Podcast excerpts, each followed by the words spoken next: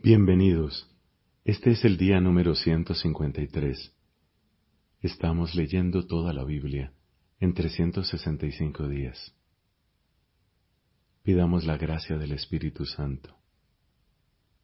Solo el Espíritu que inspiró la Escritura nos puede ayudar a comprender, a recordar y a llevar a nuestra vida el mensaje que Dios dio para nuestra salvación. Hoy tenemos textos del primer libro de los Reyes, del libro de los Salmos y de la primera carta de San Pablo a los Corintios. En el nombre del Padre y del Hijo y del Espíritu Santo. Amén. Del primer libro de los Reyes, capítulo 2. Estando ya próximo a su muerte, David hizo estas recomendaciones a su hijo Salomón. Yo me voy por el camino de todo el mundo. Sé fuerte y compórtate como un hombre. Observa las prescripciones del Señor tu Dios, siguiendo sus caminos, observando sus preceptos, sus mandamientos, sus leyes y sus instrucciones, según lo que está escrito en la ley de Moisés. Así prosperarás en todo lo que hagas y en todo lo que emprendas, y el Señor mantendrá esta palabra que me ha dicho. Si tus hijos vigilan su conducta caminando delante de mí con fidelidad, de todo corazón y con toda su alma, nunca te faltará un descendiente en el trono de Israel. Tú sabes además lo que me hizo Joab, hijo de Sarbia, lo que hizo a los dos jefes de los ejércitos de Israel, a Abner, hijo de Ner, y a Amasá, hijo de Yeter, cómo los mató vengando en tiempo de paz, la sangre derramada en la guerra. Así manchó con sangre inocente mi cinturón y mis sandalias. Obra conforme a tu sabiduría, y no dejes que sus cabellos blancos bajen en paz al abismo. En cambio, a los hijos de Barzilá y el Galaadita, trátalos con bondad y cuéntalos entre tus comensales, porque así me trataron a mí cuando huía de tu hermano Absalón. Tú tienes todavía cerca de ti a Simei, hijo de Gerá, el benjaminita de Bahurim. Él me maldijo despiadadamente el día en que yo iba a Mahanaim, pero cuando bajó a recibirme en el Jordán, yo le juré por el Señor, no te haré morir por la espada. Ahora no lo dejes sin castigo, porque eres un hombre sensato y sabes cómo deberás tratarlo para que sus cabellos blancos bajen ensangrentados al abismo. David se fue a descansar con sus padres y lo enterraron en la ciudad de David. Cuarenta años duró su reinado sobre Israel. Reinó siete años en Hebrón y treinta y tres en Jerusalén. Salomón se sentó en el trono de su padre David, y su realeza quedó firmemente afianzada. Adonías, hijo de Hagid, fue a ver a Betsabé, la madre de Salomón. ¿Vienes en son de paz? preguntó ella. Sí, respondió él, y añadió, Tengo algo que decirte. Habla, replicó ella. Entonces él dijo, Tú sabes que a mí me correspondía la realeza, y que todo Israel tenía los ojos puestos en mí, esperando que yo reinara. Pero la realeza se me escapó de las manos, y fue a parar a mi hermano porque el Señor se la tenía destinada. Ahora tengo que hacerte un solo pedido, no me lo niegues. Ella le dijo, habla. Él prosiguió, Pídele por favor al rey Salomón que me dé por esposa a Abisag, la tsunamita. Seguramente no te lo va a negar. Está bien, respondió Betsabé. Yo misma le hablaré de ti al rey. Betsabé fue a presentarse al rey Salomón para hablarle de Adonías. El rey se levantó, fue a su encuentro y le hizo una inclinación. Luego se sentó en su trono mandó poner un trono para la madre del rey y ella se sentó a su derecha. Entonces ella dijo, Tengo que hacerte un pequeño pedido, no me lo niegues. El rey respondió, Pide, madre mía, porque no te lo voy a negar. Ella le dijo, Que se dé a Abisag, la sunamita, como esposa a tu hermano Adonías. Pero el rey Salomón replicó a su madre diciendo, ¿Por qué pides para Adonías a la sunamita Abisag? Pide más bien para él la realeza, ya que es mi hermano mayor. Sí, para él, para el sacerdote Abiatar, y para Joab, hijo de Sarbia. Y el rey Salomón juró por el Señor diciendo, Que Dios me castigue si Adonías no ha pronunciado esta palabra a costa de su propia vida. Y ahora por la vida del Señor, que me ha afianzado haciéndome sentar en el trono de mi padre David, y que me ha constituido una dinastía, conforme a lo que había dicho. Juro que Adonías morirá hoy mismo. Enseguida el rey Salomón envió a Benaías, hijo de Jehoiada, y éste hirió de muerte a Adonías. En cuanto al sacerdote Ebiatar, el rey le dijo, Vete a tus campos de Anatot, aunque mereces la muerte, hoy no te haré morir, porque has llevado el arca del Señor delante de mi padre David, y has compartido todas sus aflicciones. Y Salomón destituyó a Eviatar de su función de sacerdote del Señor, cumpliendo así la palabra que el Señor había pronunciado contra la casa de Elí, en Silo. La noticia llegó a oídos de Joab, y como él se había puesto de parte de Adonías, aunque no de Absalón, fue a refugiarse en la carpa del Señor, y se agarró de los cuernos del altar. Cuando informaron al rey Salomón, Joab se ha refugiado en la carpa del Señor y está al lado del altar, Salomón mandó decir a Joab, ¿Qué motivo tienes para refugiarte junto al altar? Joab respondió, Tuve miedo de ti y fui a refugiarme junto al Señor. Entonces Salomón envió a Benaías, hijo de Yehoyadá, con esta orden, Ve y mátalo. Benaías entró en la carpa del Señor y dijo a Joab, El rey ordena que salgas. Pero él replicó, No, moriré aquí. Benaías llevó la respuesta al rey, Joab ha dicho esto y me ha respondido así. Y el rey le dijo, procede conforme a lo que él ha dicho, mátalo y luego entiérralo. Así apartarás de mí y de la casa de mi padre la sangre inocente que ha derramado Joab. El Señor hará recaer esa sangre sobre su cabeza, porque él mató a dos hombres más justos y mejores que él, y los hizo morir bajo la espada, sin que lo supiera mi padre David, a Abner, hijo de Ner, jefe del ejército de Israel, y a Amasá, hijo de Yeter, jefe del ejército de Judá. Su sangre recaerá sobre la cabeza de Joab y sobre la cabeza de su descendencia para siempre.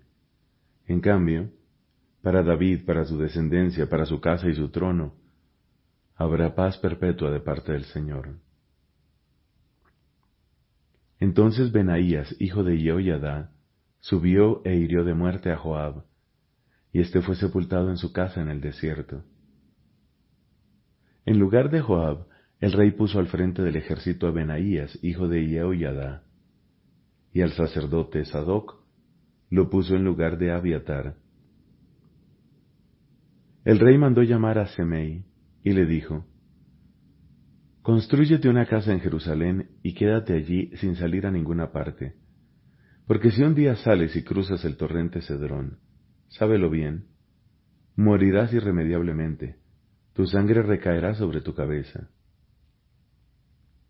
Semei dijo al rey, Muy bien, tu servidor obrará conforme a lo que ha dicho mi señor el rey. Y Semei permaneció largo tiempo en Jerusalén.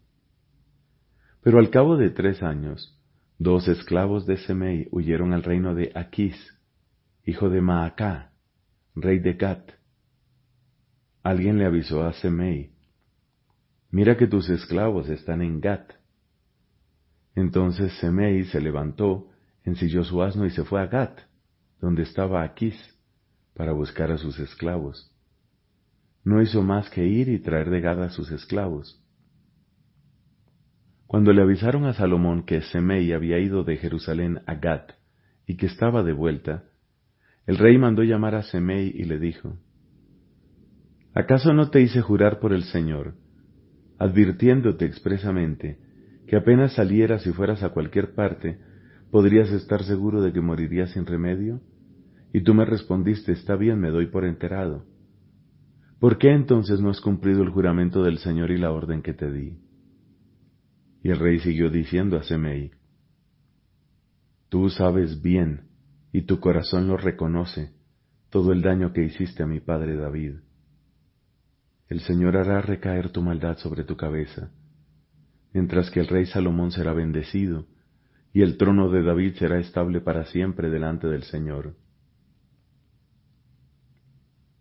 Luego el rey dio una orden a Benaías, hijo de Yehoyadá, y éste salió e hirió de muerte a Semei. Así la realeza quedó afirmada en manos de Salomón. Salomón se emparentó con el faraón, rey de Egipto. Tomó por esposa a la hija del faraón y la llevó a la ciudad de David, hasta que terminó de construir su propia casa, la casa del Señor y el muro, en torno de Jerusalén. Pero como hasta esos días no se había construido la casa para el nombre del Señor, el pueblo ofrecía sacrificios en los lugares altos. Salomón amaba al Señor y caminaba según las prescripciones de su padre David. Sin embargo, ofrecía sacrificios y quemaba incienso en los lugares altos.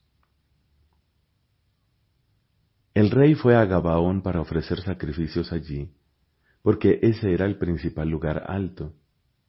Sobre ese altar Salomón ofreció mil holocaustos. En Gabaón, el Señor se apareció a Salomón en un sueño durante la noche. Dios le dijo, Pídeme lo que quieras. Salomón respondió, Tú has tratado a tu servidor David, mi padre, con gran fidelidad, porque él caminó en tu presencia con lealtad, con justicia y rectitud de corazón. Tú le has atestiguado esta gran fidelidad, dándole un hijo que hoy está sentado en su trono. Y ahora, Señor Dios mío, has hecho reinar a tu servidor en lugar de mi padre David, a mí que soy apenas un muchacho, y no sé valerme por mí mismo. Tu servidor está en medio de tu pueblo, el que tú has elegido, un pueblo tan numeroso que no se puede contar ni calcular.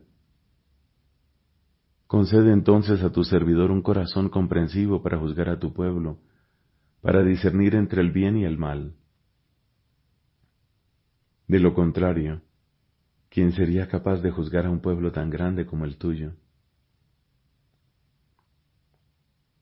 Al Señor le agradó que Salomón le hiciera este pedido, y Dios le dijo, Porque tú has pedido esto, y no has pedido para ti una larga vida, ni riqueza, ni la vida de tus enemigos, sino que has pedido el discernimiento necesario para juzgar con rectitud, yo voy a obrar conforme a lo que dices.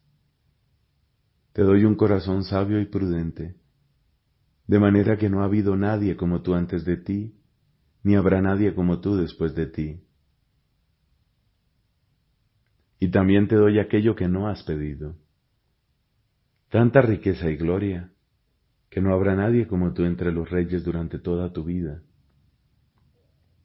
Y si vas por mis caminos observando mis preceptos y mis mandamientos, como lo hizo tu padre David, también te daré larga vida. Salomón se despertó y comprendió que había tenido un sueño. Luego regresó a Jerusalén y se presentó ante el arca de la alianza del Señor. ofreció holocaustos y sacrificios de comunión, e hizo un banquete para todos sus servidores. Una vez, dos prostitutas fueron a presentarse ante el rey.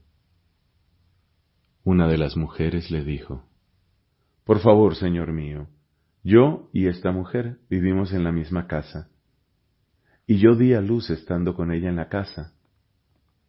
Tres días después de mi parto dio a luz también ella. Estábamos juntas, no había ningún extraño con nosotras en la casa, fuera de nosotras dos. Pero una noche murió el hijo de esta mujer, porque ella se recostó encima de él. Entonces se levantó en medio de la noche, tomó de mi lado a mi hijo mientras tu servidora dormía, y lo acostó sobre su pecho. A su hijo muerto, en cambio, lo acostó en mi regazo. A la mañana siguiente me levanté para amamantar a mi hijo y vi que estaba muerto. Pero cuando lo observé con mayor atención a la luz del día, advertí que no era mi hijo el que yo había tenido. La otra mujer protestó, No, el que vive es mi hijo y así discutían en presencia del rey. El rey dijo, Esta mujer afirma, mi hijo es este, el que está vivo, el que está muerto es el tuyo. Esta otra dice, no, tu hijo es el muerto, el que está vivo es el mío. Y enseguida añadió, tráiganme una espada. Le presentaron la espada y el rey ordenó, partan en dos al niño vivo y entreguen una mitad a una y otra mitad a la otra.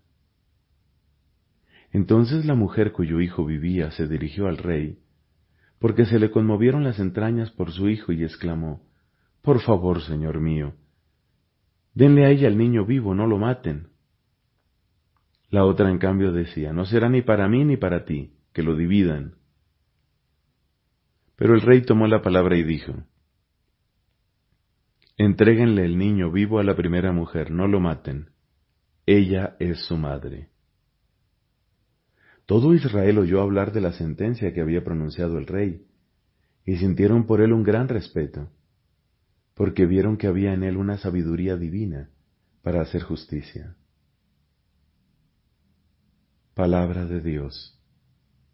Te alabamos, Señor. Salmo número 145 Himno de David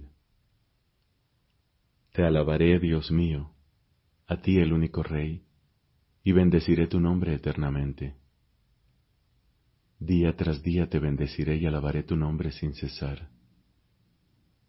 Grande es el Señor y muy digno de alabanza, su grandeza es insondable. Cada generación celebra tus acciones, y le anuncia a las otras tus portentos. En el glorioso esplendor de tu majestad y en tus maravillosas obras meditaré. Ellas publican tus tremendos prodigios y narran tus grandes proezas. Divulgan el recuerdo de tu inmensa bondad y cantan alegres por tu victoria. El Señor es bondadoso y compasivo lento para enojarse y de gran misericordia. El Señor es bueno con todos y tiene compasión de todas sus criaturas.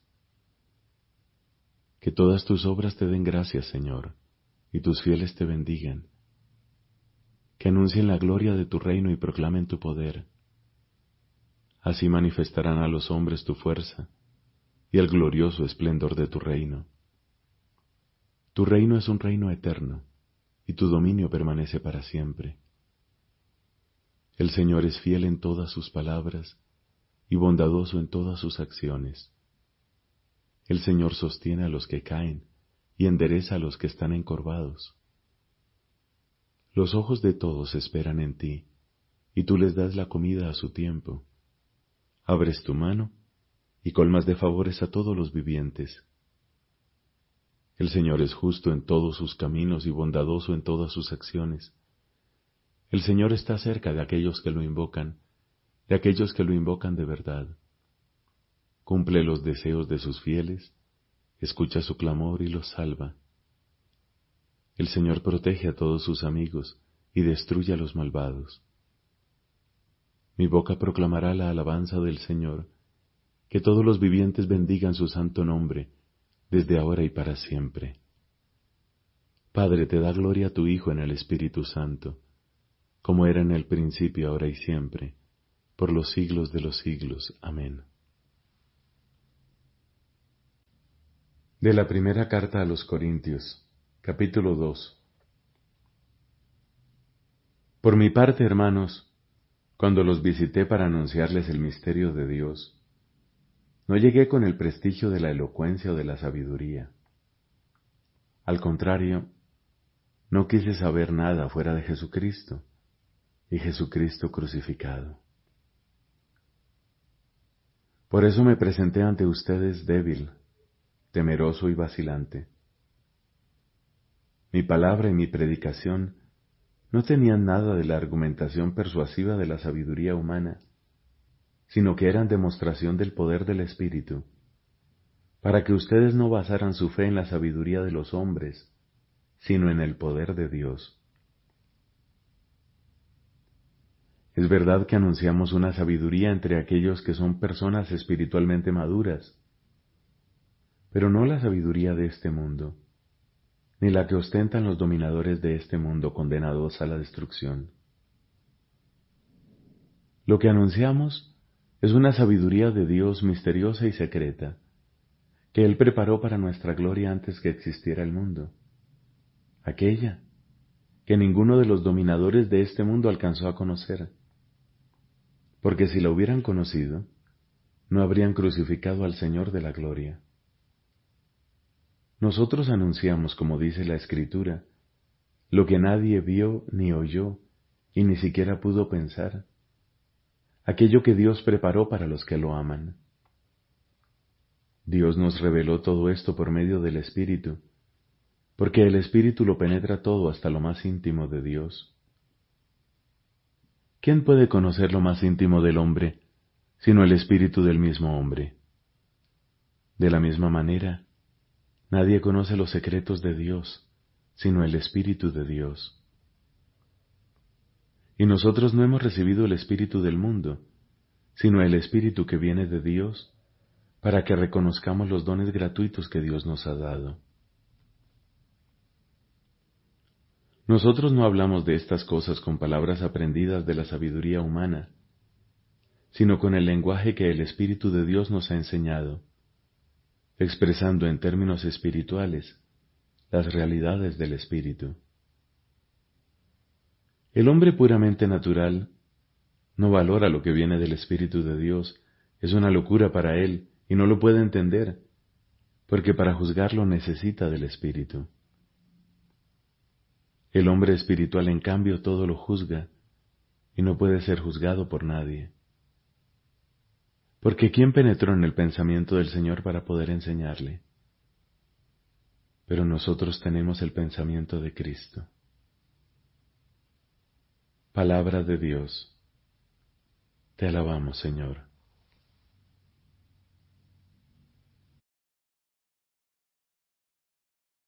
Creo en la vida eterna. El cristiano que une su propia muerte a la de Jesús ve la muerte como una ida hacia Él y la entrada en la vida eterna. Cuando la Iglesia dice por última vez las palabras de perdón de la absolución de Cristo sobre el cristiano moribundo, lo sella por última vez con una unción fortificante y le da a Cristo en el viático como alimento para el viaje. Le habla entonces con una dulce seguridad alma cristiana, al salir de este mundo, marcha en el nombre de Dios Padre Todopoderoso, que te creó, en el nombre de Jesucristo, Hijo de Dios vivo, que murió por ti, en el nombre del Espíritu Santo, que sobre ti descendió. Entra en el lugar de la paz y que tu morada esté junto a Dios en Sión, la ciudad santa, con Santa María Virgen, Madre de Dios, con San José y todos los ángeles y santos. Te entrego a Dios y como criatura suya te pongo en sus manos, pues es tu hacedor, que te formó del polvo de la tierra, y al dejar esta vida salgan a tu encuentro la Virgen María y todos los ángeles y santos, que puedas contemplar cara a cara a tu Redentor. El juicio particular. La muerte pone fin a la vida del hombre como tiempo abierto a la aceptación o rechazo de la gracia divina manifestada en Cristo. El Nuevo Testamento habla del juicio principalmente en la perspectiva del encuentro final con Cristo en su segunda venida, pero también asegura reiteradamente la existencia de la retribución inmediata después de la muerte de cada uno como consecuencia de sus obras y de su fe.